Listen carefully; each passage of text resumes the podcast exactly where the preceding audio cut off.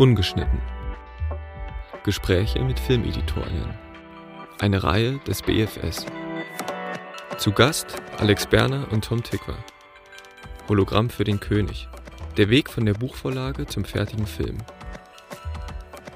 Der Bernd hat uns zusammengebracht. Der Bernd, Der Bernd Eichinger hat uns hat an einen Tisch gesetzt. Und der Bernd sagt, Tom, du musst das mit dem Alex machen. Der schrie, der, der konnte ja keinen Satz sprechen, der konnte immer nur brüllen. Also mit großer Emphase. Und ähm, wir haben den sehr geliebt, den Bernd. Also wir mochten den sehr gerne. Ist ein guter, toller Typ gewesen. Und äh, Tom, du musst den Alex treffen, unbedingt. Das ist ein Tier. Und Tier war für ihn das, ist so, das die höchste Auszeichnung, die du die Ein Bernd- Menschenfräulein. die, die Tier Menschen aus, gegenüber aussprechen. Das Tier Alex. Dann habe ich das Tier Alex getroffen, weiß ich noch, im Bayerischen Hof haben wir es, glaube ich, getroffen, oder? Und weiß ich nicht, das war so ein bisschen komisch, weil wir halt so, wir waren so ein bisschen verkuppelt. Tom Tickwer ist ein deutscher Filmregisseur, Drehbuchautor, Komponist und Produzent. Zu seinen Filmen als Regisseur gehören Lola Rent, Heaven, The International, Das Parfüm und Cloud Atlas. Er arbeitete im Schnitt hauptsächlich mit Katja Dringenberg, Mathilde Bonfoy und Alexander Berner zusammen. Alexander Berner ist seit Anfang der 90er Jahre bei zahlreichen nationalen und internationalen Filmen wie Schlafesbruder, Knocking on Heaven's Door, Resident Evil, der Bader-Meinhof-Komplex und 10.000 BC für den Schnitt verantwortlich. Er wurde inzwischen viermal mit dem Deutschen Filmpreis für Schnitt ausgezeichnet. Mit Tom Tickwer zusammen montierte er das Parfüm, Cloud Atlas und zuletzt einige Folgen der Serie Babylon Berlin. Ihr gemeinsamer Film, ein Hologramm für den König, mit Tom Hanks in der Hauptrolle, ist Thema dieses Werkstattgespräches. Ich war der erste Editor, mit dem Tom einen Film parallel geschnitten hat. Stimmt. Und das war total cool, weil Tom meinte irgendwie so, nee, das kann ich überhaupt nicht leiden und so. Das, eigentlich will ich das nicht, aber mach das halt mal so oder so. Und irgendwann musstest du, wolltest du in den Schneideraum kommen, um dir was anzugucken, weil da gab es die Frage, muss man da noch was drehen, sollte man da nichts mehr drehen oder wie auch immer. Und dann kam zum ersten Mal Tom in einen Schneideraum, in dem schon mal jemand sein Material geschnitten hat. Und ich hatte so einen Bammel. Eine Panik. Ich wusste schon, oh Gott, oh Gott, oh Gott, jetzt kommt der und guckt sich das an. Aber das war eine der lustigsten Vorführungen. Aber glücklicherweise war das so eine Terrassentür und ich konnte dann sofort sozusagen, ich habe Play gedrückt und habe mich sofort umgedreht, bin rausgerannt und habe von der Terrasse geguckt. Und da saß Tom Tückwer, guckt seinen Film an. Bei jedem Schnitt ist er.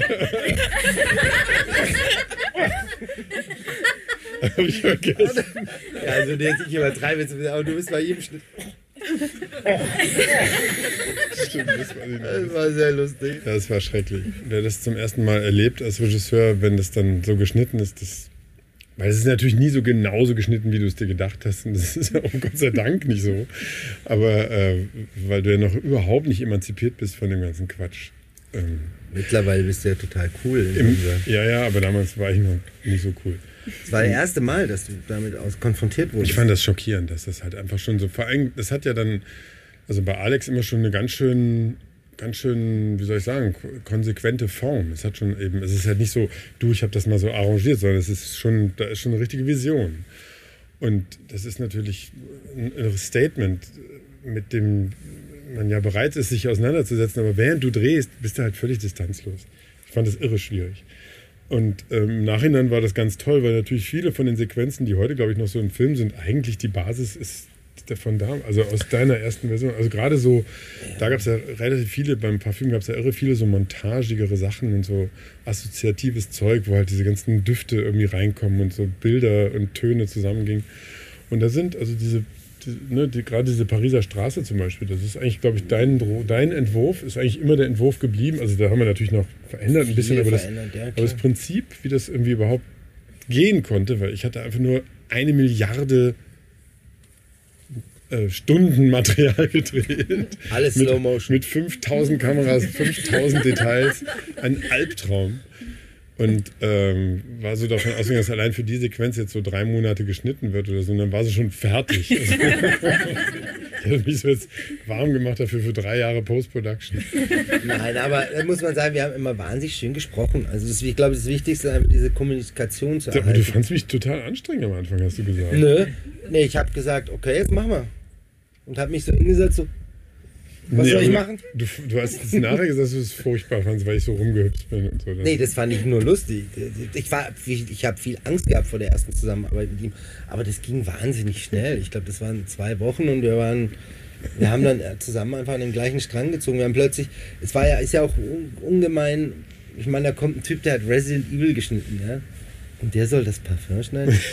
Meine, schon mein Ruf bis dato war, glaube ich, nicht gerade der künstlerischste von allen. Und ich habe Horrorfilme, ich habe schon immer schon auch wieder schöne Filme dazwischen gemacht, aber, sehr viel Action, Knocking on Heaven's Door, Leute, die sich um einen Haufen schießen und so.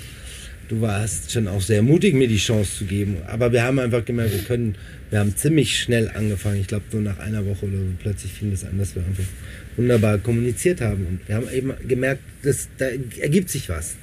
Also einer Alex ist so ein Derwisch-Typ im Schneiderraum. Das ist halt, daran muss man sich kurz gewöhnen, weil der so, ah, komm her, jetzt mach mal.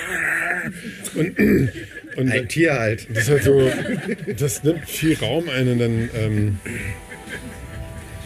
ist das eigentlich ja ganz toll. Du willst ja eigentlich immer jemanden, der viel Raum einnimmt, weil du genau das brauchst.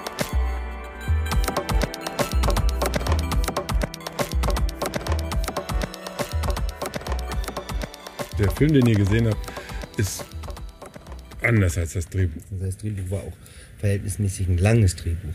Ein dummes Drehbuch, weil man das ja alles dreht und nachher wieder rausschneidet. Naja, auf der anderen Seite waren die Optionen halt da, das zu machen, was wirklich schwierig ist in so einer Charakterstudie bei dem Film. genau, aber es war so ein 130 Seiten Drehbuch und der Film hat jetzt 95 Minuten. Da kann man sich ja selber ausrechnen, was wir hätten sparen können. Es sitzen ja hoffentlich keine Produzenten hier, oder? Ich glaube, szenisch ist gar nicht so viel rausgeflogen. Wir haben es einfach nur, wir haben es einfach dynamisch nochmal ganz anders aufgezogen. Eigentlich sind fast alle Szenen drin, sie sind nur sehr kurz oder sehr oder teilweise auf einen Satz dann verkürzt, wo vielleicht vier Seiten waren oder so. Ja, Aber die Szene selber war immer noch da und wichtig oder der Ort. ja. Es sind verhältnismäßig sehr wenig Szenen komplett rausgefallen. Ja. Aber unsere erste Schnittfassung, die jetzt keine Schnittfassung war, wo man sagt, okay, hängt das einfach nur alles hintereinander, sondern wo wir richtig einmal durch den Film durch waren, in aller Ruhe und den auch schon mal gar nicht so schlecht fanden, war 130 Minuten, eben so viele Seiten wie das Buch Meinst hatte. du? Ja. Ich Wie denke immer, ich? die war länger. Ach, länger sogar. 42 Minuten oder so. Oder so, ja. Kann sein, dass ich das jetzt einfach noch falsch in Erinnerung Weil es geht natürlich schnell. Man macht den nächsten Film schon, hat man neue Zeiten im Kopf. Nee, aber, Aber zwei ich Stunden glaube, 10, 2,15 ja, kann sein. Also so lang war der Film. Ja, der war natürlich langsam. Der hatte auch viel mehr von dem Atem des Romans. Also Ja. dann noch. Also das ist ja wirklich was, was einem sehr auffällt, wenn man, wenn, wenn man jetzt den Roman kennt und den Film sieht, dass da, also der Film hat ja wirklich sehr, sehr, also insgesamt eine, eine Dynamik ähm, und dann auch nochmal äh, da drin, also die Montagesequenzen, ich weiß jetzt auch nicht, habt ihr die, waren die geplant oder habt ihr da auch, sind da Szenen zusammengefasst worden? Da haben sich manche später gefunden, manche waren natürlich auch geplant. Ja. Aber vieles hat sich natürlich einfach über den Rhythmus des Films entwickelt. Das, erstmal waren das schon zum großen Teil Szenen. Also vieles war sehr szenisch inszeniert und war als komplette Szene da und hat sich aber dann im Film, und da muss man auch dazu sagen, das war nicht nur einmal eine Entwicklung, sondern es war eine Mehrfachentwicklung, dass einfach bestimmte Szenen sich plötzlich angeboten haben, eher montagig zu sein als andere. Und dann ist aber sogar auch passiert, dass das montagige Szenen plötzlich wieder zu einer Szene wurden.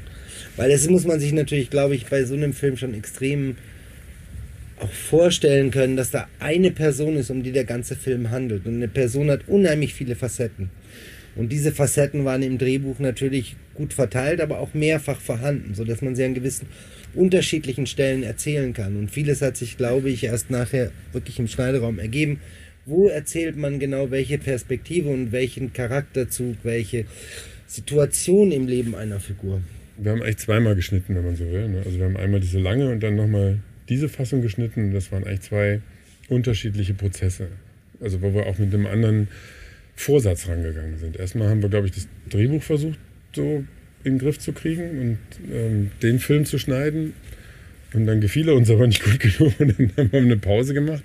Das kann ich auch nur jedem empfehlen, der sich Die so lange sich, ist, die noch, hat sich euch noch glücklicherweise ergeben. Eigentlich Ja. waren es die nicht vorgegeben.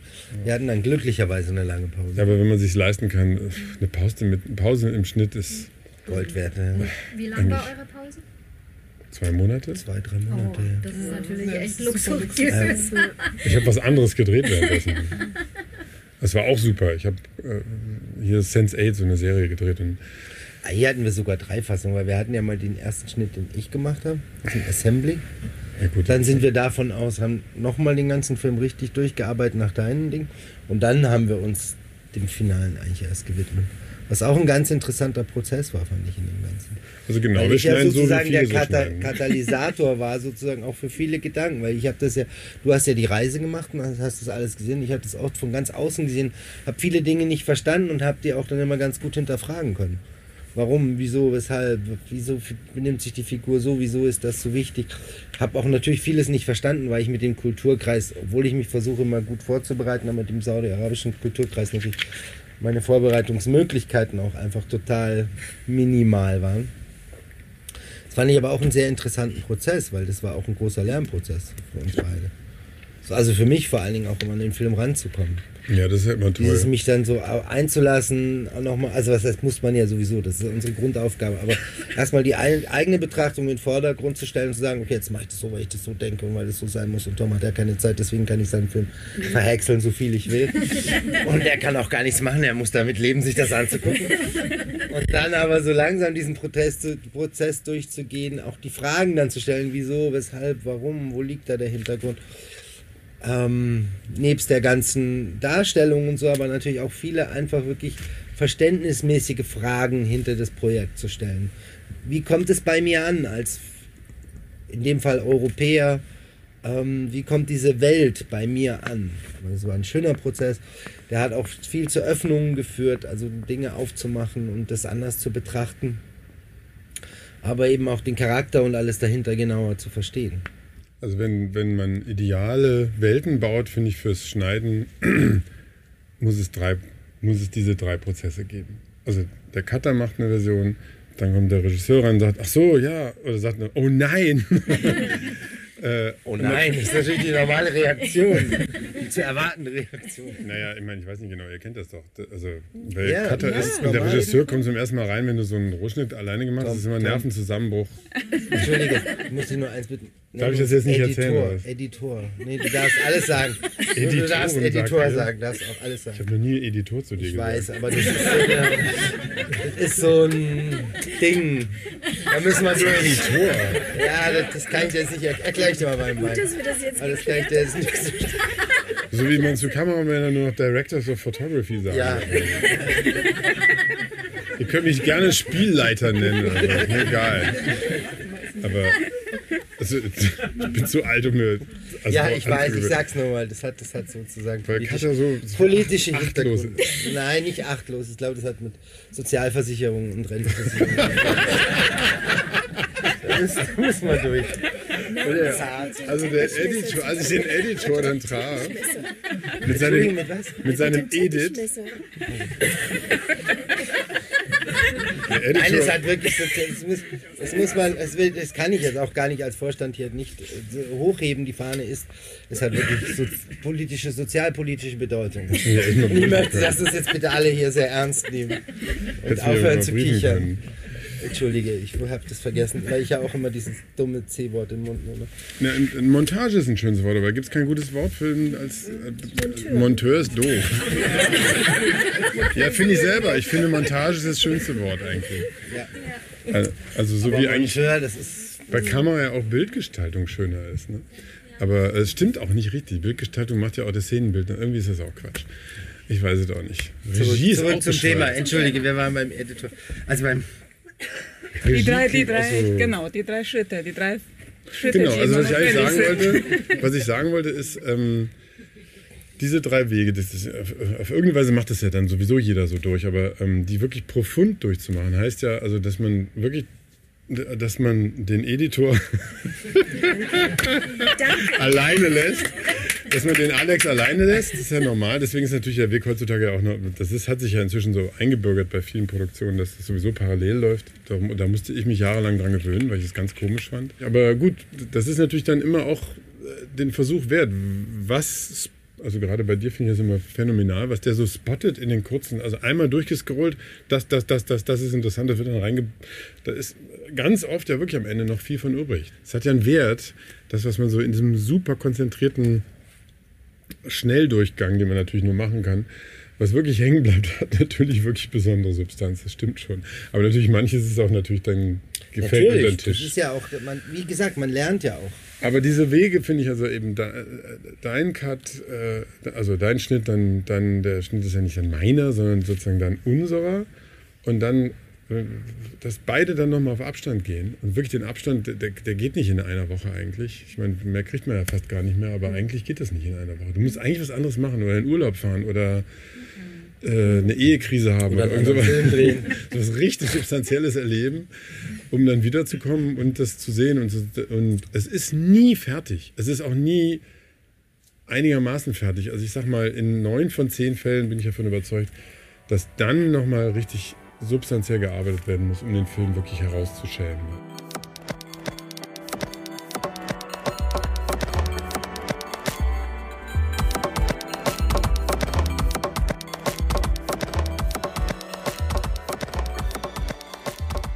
Ich bin wirklich sehr glücklich mit dem Film.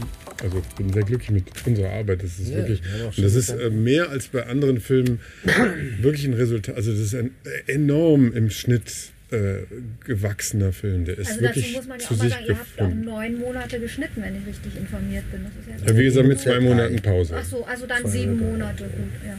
Aber ich meine, gut, eigentlich muss man, wenn ich dich richtig verstanden habe, ja so eine Pause äh, schon richtig mit einrechnen in diesen kreativen Prozess. Das ist ja, also du hast es schon so geschildert, als ob da irgendwie was, ja, es ist ein Luxus, aber, aber wenn ich Tom richtig verstanden habe, hat er das schon auch ganz stark so empfunden, dass in dieser Pause was entstanden ist. Also dann musst du die, Ja, wir kamen halt beide wieder, das war halt toll. Ich weiß gar nicht, was hast denn du eigentlich gemacht in der Zeit? Urlaub.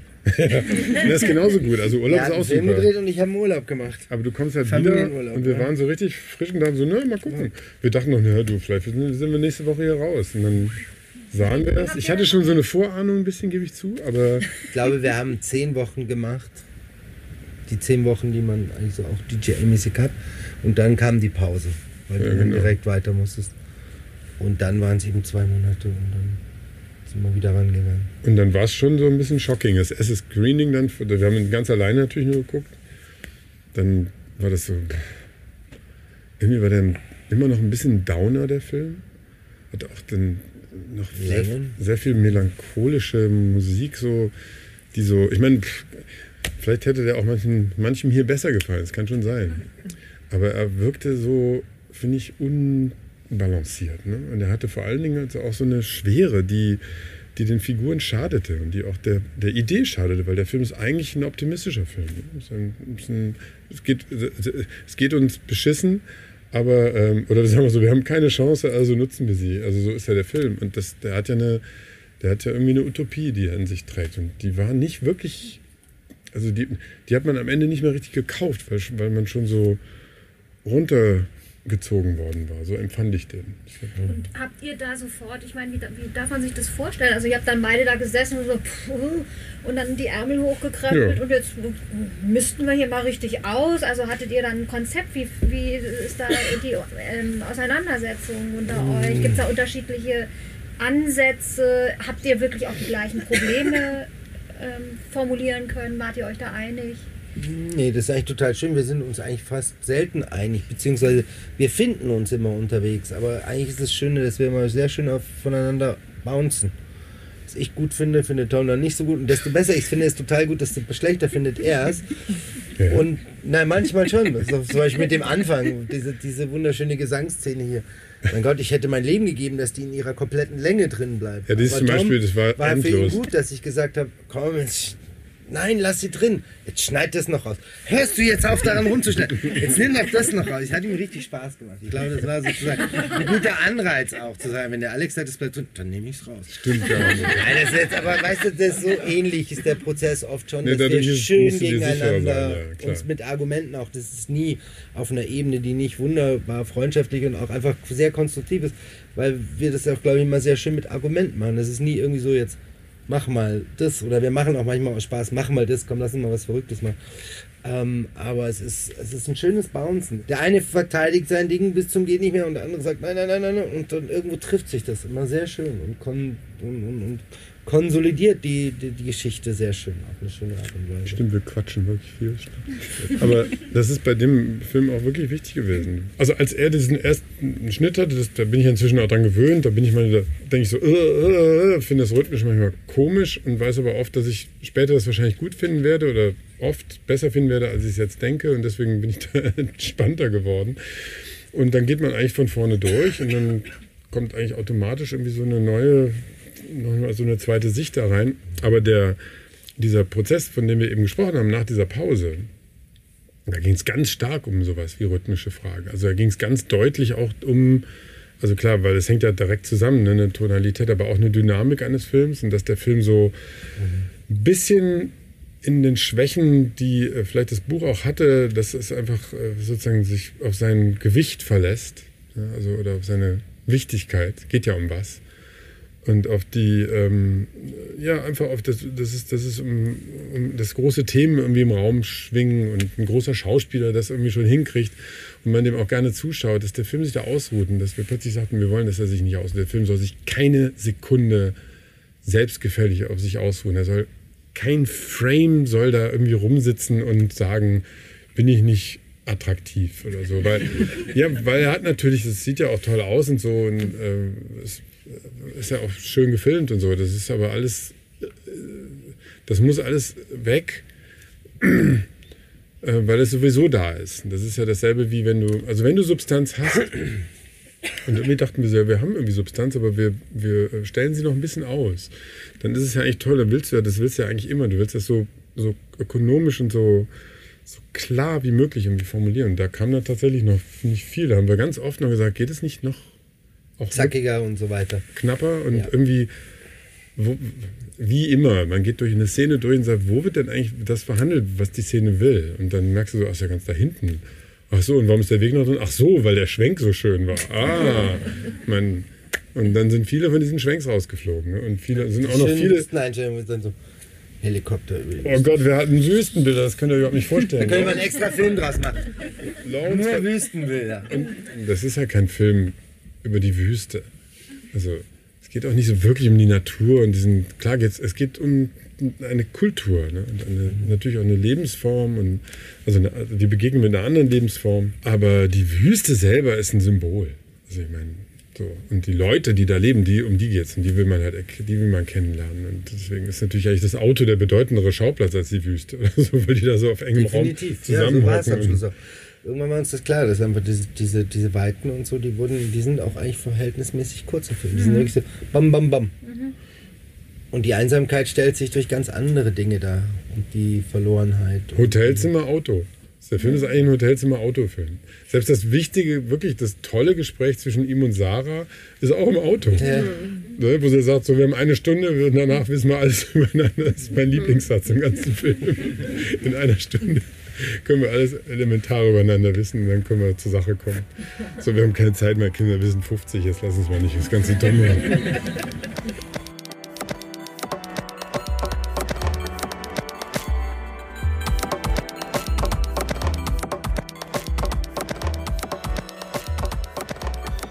Ich finde den halt scharf. Ich finde den, also scharf im Sinne von, der ist klar.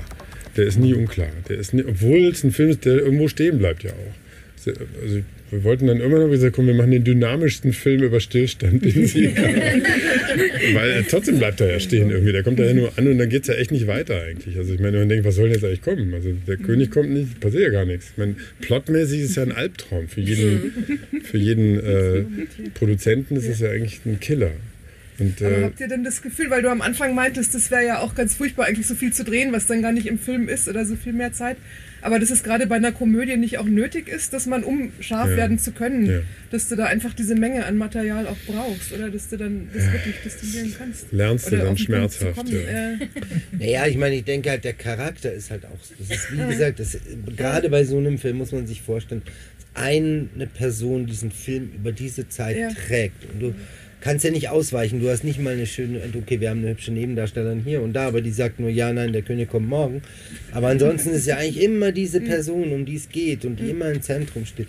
Und die auch eine Wahnsinns-Performance hinlegt, die auch wirklich von unglaublicher Breite ist. Also das darf ich ja mal sagen, oder dass Tom einfach nicht einen Charakter spielt, sondern einfach eine wahnsinnig schöne Bandbreite an, an Möglichkeiten eingibt, dass jeder Take in sich geschlossen ist, aber eine andere Nuance des immer noch gleichen Charakters zeigt, aber eben in einer extremeren Form. Also zum Beispiel immer, wenn er zu dieser Frau kam, da hatten wir unheimliche Optionen. Ähm, da war er mal, der hat es auf eine lustige, wütende, leicht wütende, steaming Art und Weise und der hat es wunderschön präsentiert, aber das nicht einen Take zur Hälfte gut oder so, sondern bam, sieben Takes, wie er bei der Frau mhm. auftaucht.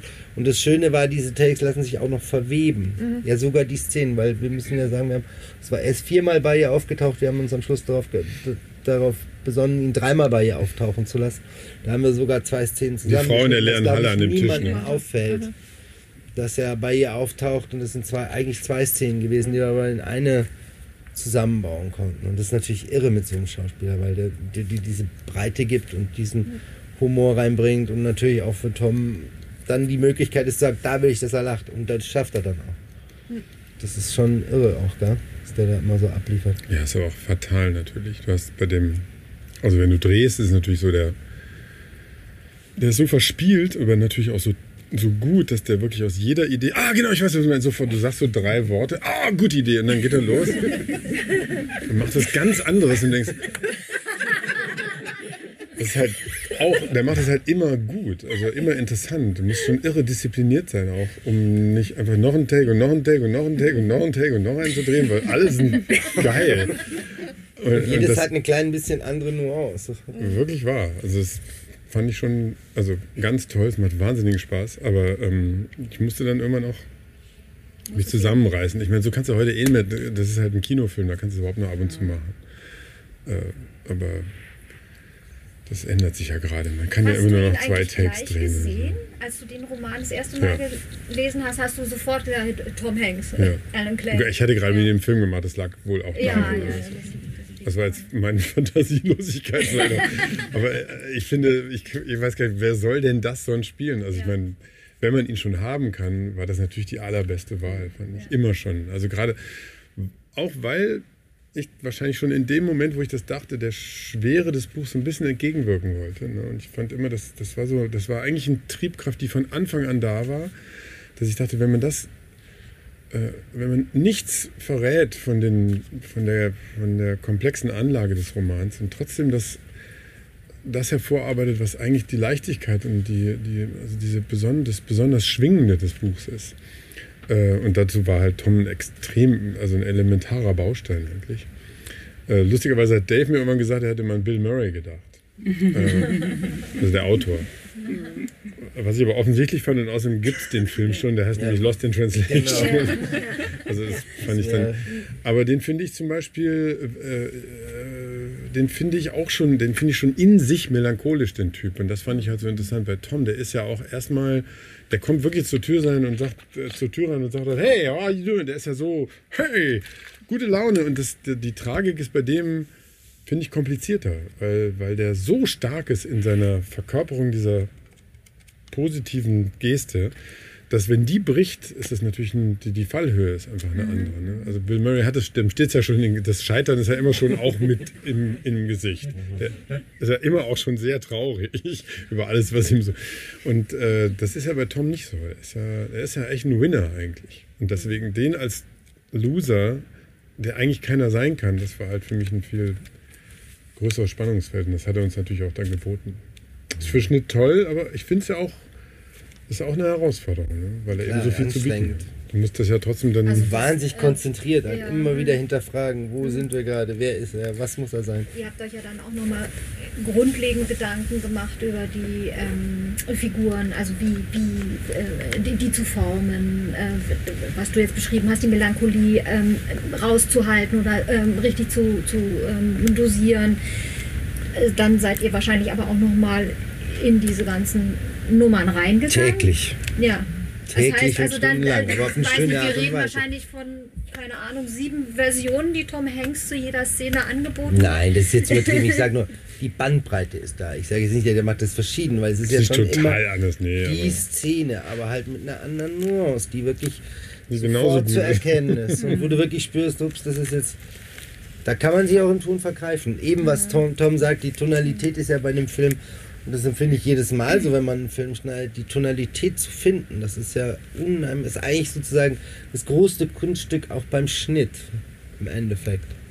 Deswegen übrigens äh, Lehre, weil Tonalität so oft gelenkt wird von Musik, ne? haben wir uns äh, schon ganz schön zusammengerissen, relativ lange ohne Musik zu arbeiten. Ne? Also nur noch. Ich arbeite nur noch. Ich habe jetzt schon drei, vier Filme ohne Musik gemacht. Das ist echt das super. viel besser, weil man sich viel mehr nur noch konzentriert auf das, was man wirklich sieht und und eine Szene muss was können ohne Musik. Wenn sie nur mit Musik was kann, dann kann sie nichts. Dann kann sie raus. also außer es ist so stark darauf irgendwie konzipiert. Es gibt natürlich Sachen, die sind so gemeint oder so, aber das ist irgendwie so eine, so eine harte Schule, ne, die wir da irgendwie versucht haben. Haben wir auch bei äh, Cloud Atlas gemacht. Cloud Atlas ist auch komplett ohne Musik geschnitten. Also wirklich, bis wir eine Fassung hatten, wo wir dann anfingen, also bis wir wirklich eine richtige Fassung hatten. Ne? Wir hatten, du hast ja, ihr habt ja die Musik auch schon, was ja Tom immer macht, ist die Musik vorher. Du schreibst schon so die Themen und so, die man dann auch irgendwann, weil sie sehr eindringlich sind, tief in den Kopf hineinbekommt. Das heißt, man kann nicht mehr anders als plötzlich anzufangen zu summen. Ja, aber, Aber- wir haben dann trotzdem immer wieder in der Arbeit selber die Musik weggelassen. Immer wieder, Die Szene ja. muss erstmal wieder funktionieren, ohne dass die Musik das irgendwie. Das wisst ihr ja alle. Das ist äh, die Mogelpackung immer. Also, Na, erst recht, wenn es. Tempmusiken sind, also, na doch, das muss. Macht's einfach nicht. Lasst die Musik weg. Und erst recht keine Tempmusik. Das ist Todesstrafe für Tempmusiken. Also so. Zeug drauflegen, das ganz toll ist. Am besten American Beauty von Thomas Newman. Über jede Szene legen. Die schlechtesten Szenen, die ich je gedreht habe, werden super, weil diese Musik darüber liegt. Das ist unglaublich, weil die, alle, weil die alles verzaubert. Also da kannst du auch einfach Schwarzfilm zeigen. Das ist immer noch toll. ist ja so. Dieses Stück, dieses, dieses Piano-Thema von so, das ist ja eins von Das ist diesen. lustig. Ich habe ja mal mit dem Film gemacht und habe ihn selber getempt. Und das war bei The Dead mit John Madden. Und da habe ich nur Thomas Newmans Musik genommen. Da hat er den Film gesehen mit dem Temp und hat gesagt, du Sau. Weil es war sehr viel American Beauty, was wir Ja, da das drauf geht gar nicht.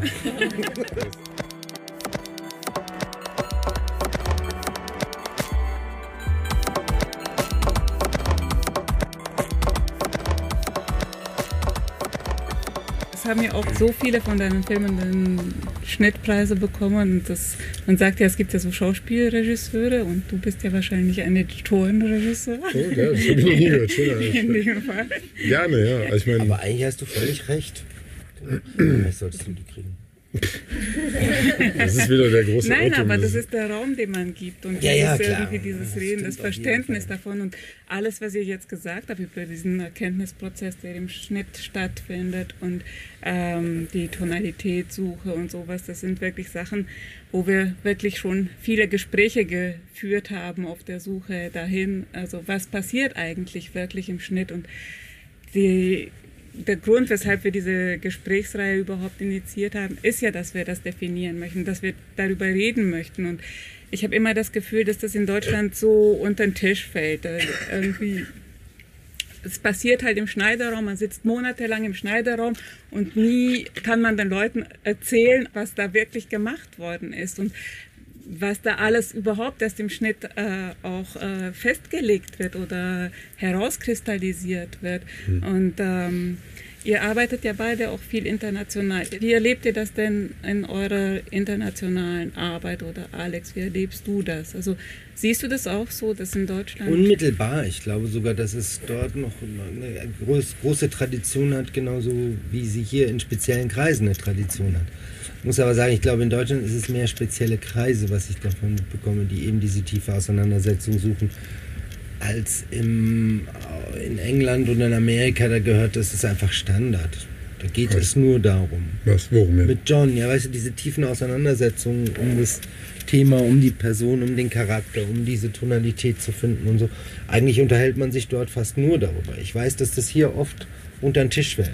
Das weißt du jetzt nicht, weil du nicht ein Regisseur bist, der das macht, aber ich krieg das ja bei Kollegen mit. Aber ich merke das, ähm, Oh, ja? total. Stark. Ich merke das auch von der Wertschätzung.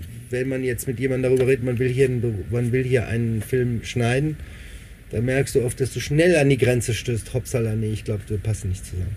Weil die mehr von dir erwarten, das irgendwie zusammenzusetzen und zu machen und eigentlich so zu machen, wie sie das wollen. Also deine das ist- Persönlichkeit eigentlich äh, zurück. Ja, weit, sollst, weit, ja, denke ich schon, ja. Also ich habe oft das Gefühl, und ich kriege es ja auch mit, wenn ich mit Kollegen spreche, dass sie sich oft so fühlen. Mhm. Dass sie eigentlich mehr oder minder Ausführer einer Arbeit sind, wo jemand anders eigentlich das auch so nur so haben will, wie er es haben will. Würdest du sagen, dass, ähm, dass das sich vielleicht aus einer Tradition speist, die wir hier hatten, des, des Autorenfilms, weil dahinter sich immer der, der mhm. Anspruch des Regisseurs oh verbirgt? Ich, ich glaube, da müssen wir Tom jetzt nach Hause schicken. Nein, ich glaube, ich, ich bin einer der alten Verfechter, der sagt, ja, ich glaube, damit fing das Problem ein bisschen an. Es fing damit an, mit dieser Autorenfilmerzeit. Kann ich aber auch nur deswegen sagen, weil ich aus einer Editorenfamilie komme, sozusagen, und das auch sozusagen von meinem Vater und so schwer mitbekommen habe oder von den damals älteren äh, Editoren, die dann irgendwann gesagt haben, nee, also das geht nicht mehr und ich, bin, ich kann nicht nur mit diesen Regisseuren so und so arbeiten und kam eine neue Generation dazu. Da hat sich schon der Beruf sehr gewandelt. Ende, Mitte der 80er, Anfang der 90er. Wurde dann immer mehr so eigentlich. Und dann natürlich die Entwicklung zum Digitalen hin hat auch nicht unbedingt geholfen, weil plötzlich das Technische so wahnsinnig im Vordergrund mhm. gerückt ist und die ausführende Person eigentlich mehr jemand war, mach da mal das und mach da mal das und mach mal einen tollen hier und mach mal da. Also gerade diese Werbe, Werbezeit in Deutschland so hatte. Es hat viel dazu beigetragen und geholfen, dass, sage ich mal, diese Kooperation weniger und weniger äh, Wertschätzung erlebt hat. Also ich habe Freunde, die so alt sind wie ich, die auf der Hochschule in München waren, die dann irgendwann fragen, äh, wieso, bist du noch in der Mischung? Wieso ist ein Cutter überhaupt, ein Editor überhaupt noch in der Mischung mhm. von einem Film? Oder wieso bist du in diesem Prozess dabei? Oder was soll das überhaupt? Äh, was hast du da zu suchen? Wo ich echt so war, hey, sag mal, du hast bei mir gelernt reiß dich mal zusammen und vergiss nicht, was unser Beruf ist. Also das ist schon eine unterschiedliche Wertschätzung. Das kriegst du jetzt nicht mit, weil bei Tom ist es wirklich 180 Grad in die andere Richtung, aber ich weiß, wovon ihr sprecht und was ihr fragt. Also da fällt mir ja ein, dass ich ähm, durfte ja dann mal ähm, bei dir tatsächlich ein paar Tage Mäuschen spielen, weil du mir netterweise äh, einen Schnittplatz gestellt hast. Und ich weiß noch, wie wahnsinnig beeindruckt ich war, dass du da also ständig zwei wirklich sehr nette, ähm, also einen Assistenten und einen Praktikanten und die waren, also das, das war wirklich ein, ein Setup jetzt, in dem du geschnitten hast, wo ich dachte, ja, so kann man es aushalten.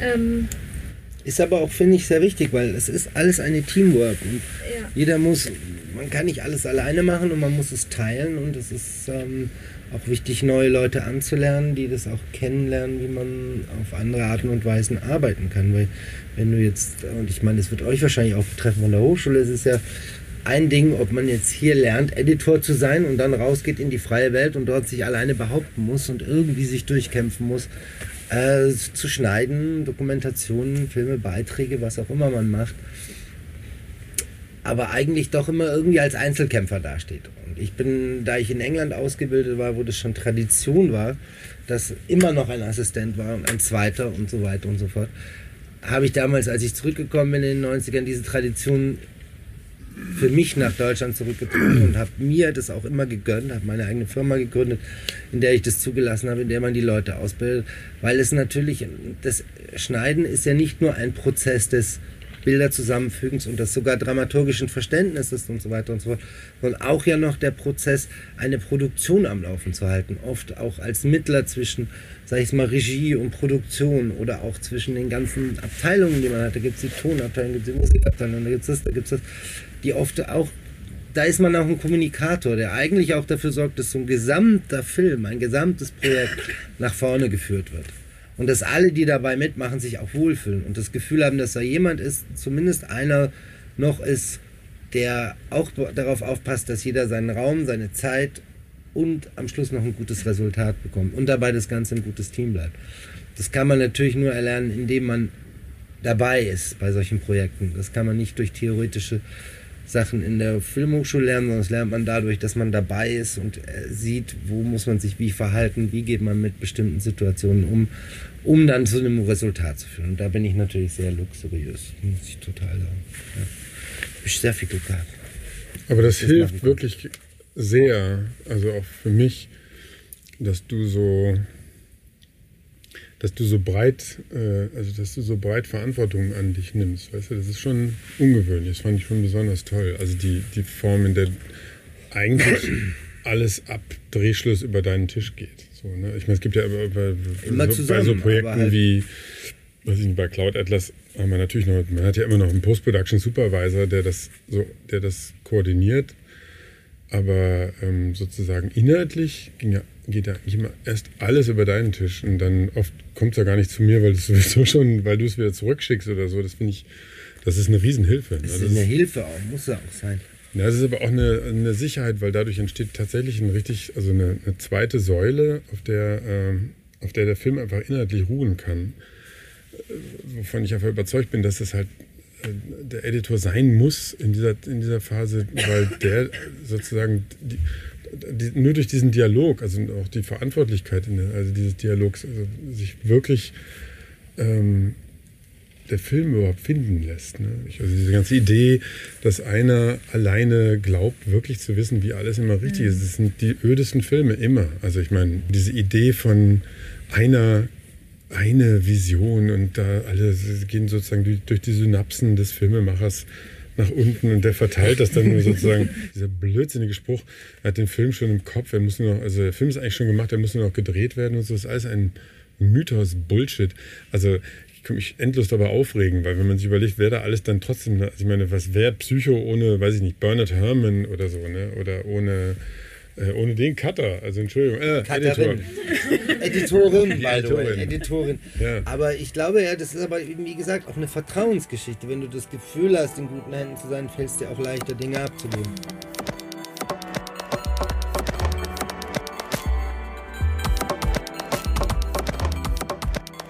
Ich bin auch ein Regisseur, der sehr gerne im Schnitt ist. Also wenn ich dann fertig gedreht bin, will ich auch sofort den Schneiderraum. Ich bin nicht so, dass ich sage, so ich gehe jetzt mal drei Wochen weg und dann gucke ich mal oder so.